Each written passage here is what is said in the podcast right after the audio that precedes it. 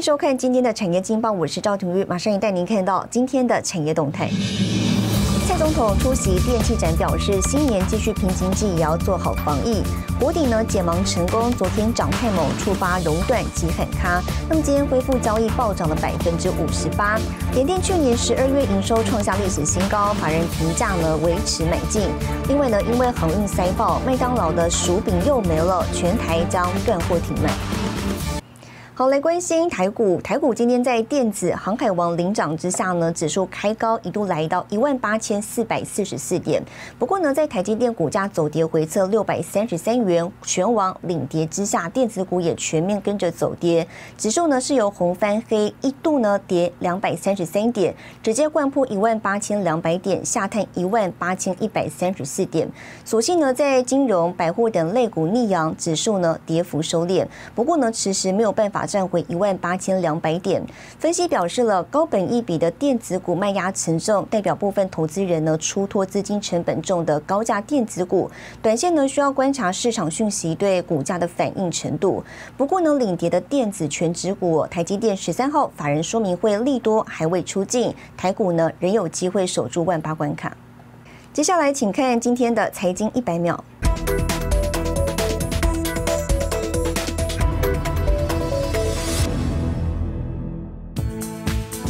二零二零年宣布与英特尔分手，转型发展自家晶片与处理器，希望减少对英特尔的依赖。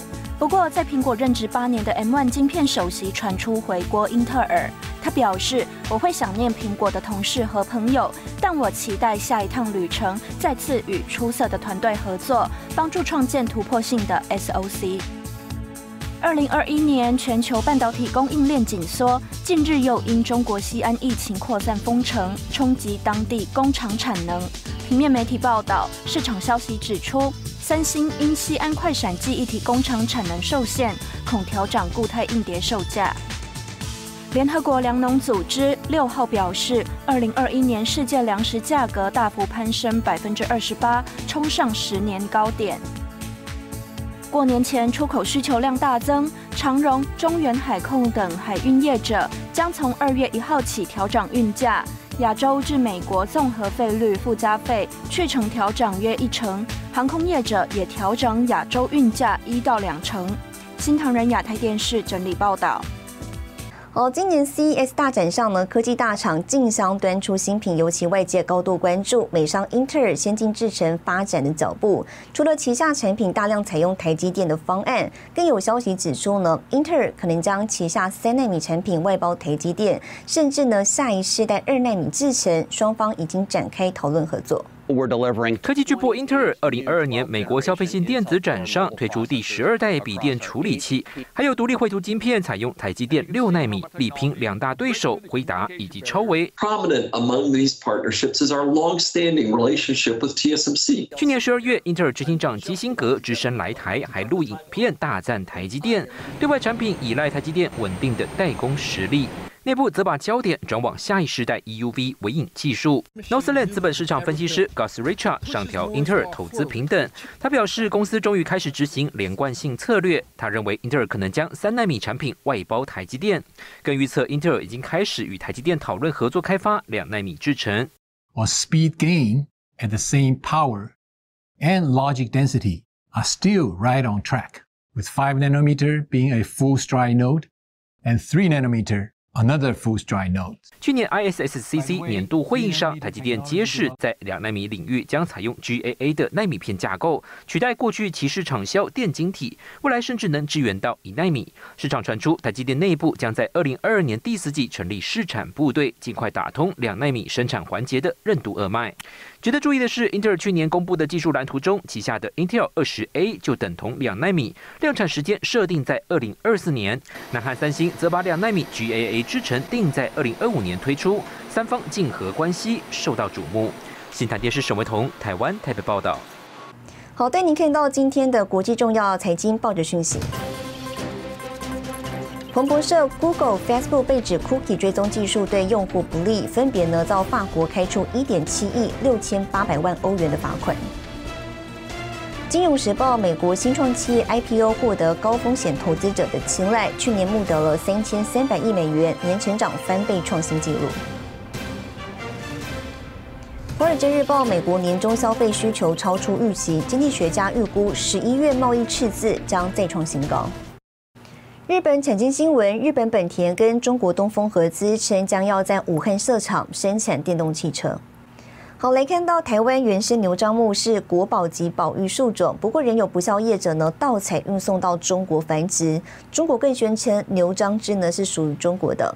台湾国宝牛樟芝协会理事长陈水田认为哦，有义务呢为台湾牛樟木正身，既由公司技术为牛樟木鉴定，打造专属的数据库。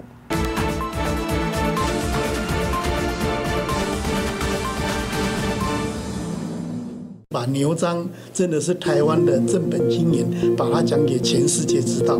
台湾国宝牛樟芝协会理事长陈水田表示，牛樟树是台湾特有原始种，不过中国宣称牛樟芝是中国的。他举例，二零一六年受邀参加中国福建牛樟芝研究所举办的世界中草药联合会议，主办方就把牛樟列为中国牛樟。陈水田认为有义务为台湾牛樟木正身。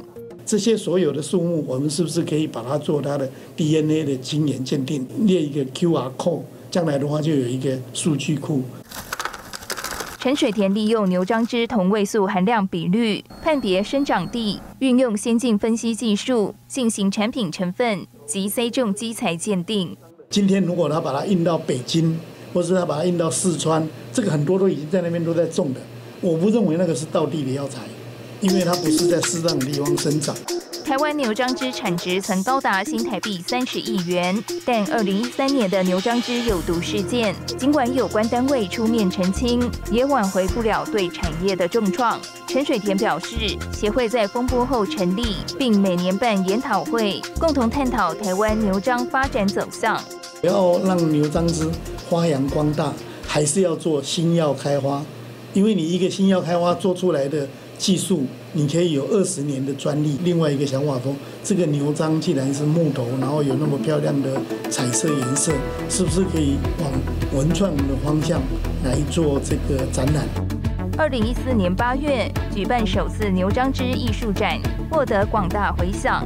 二零一九年扩大举办牛樟芝文化节，展现牛樟芝软实力。台湾业者研发脚步也不曾停歇，把牛樟菇萃取成粉状，做复方基底，或是将牛樟木萃取精油，开发多元产品。也有业者投入抗疫口服药的研究开发。在中医院的 P 三实验室用 Delta 病毒，那这个动物实验在十月已经通通做完了。那这个动物实验的效果是我们看起来是非常非常的好。感谢陈水田老师。陈水田也不忘企业社会责任，帮助罕见疾病病友。因为牛樟是台湾特有的，不是有钱人才可以吃得到的。在公司有这样的一个设定，希望说，譬如说老人年轻他就吃得起，有需求的人可以提供给他。经协会与产官学研多年努力，台湾牛樟芝产业有复苏迹象。要携手前进，扩展国际市场。好，带您看到下周有哪些重要的财经活动。一月十一号费主席鲍尔出席美国参议院听证会。一月十一号，三星发布新款处理器导入 AMD 架构。一月十二号，美国公布消费者物价指数。一月十三号，台积电、大力光举办法说会。谢谢您收看今天的产业劲报，我是赵廷玉，我们下周再见。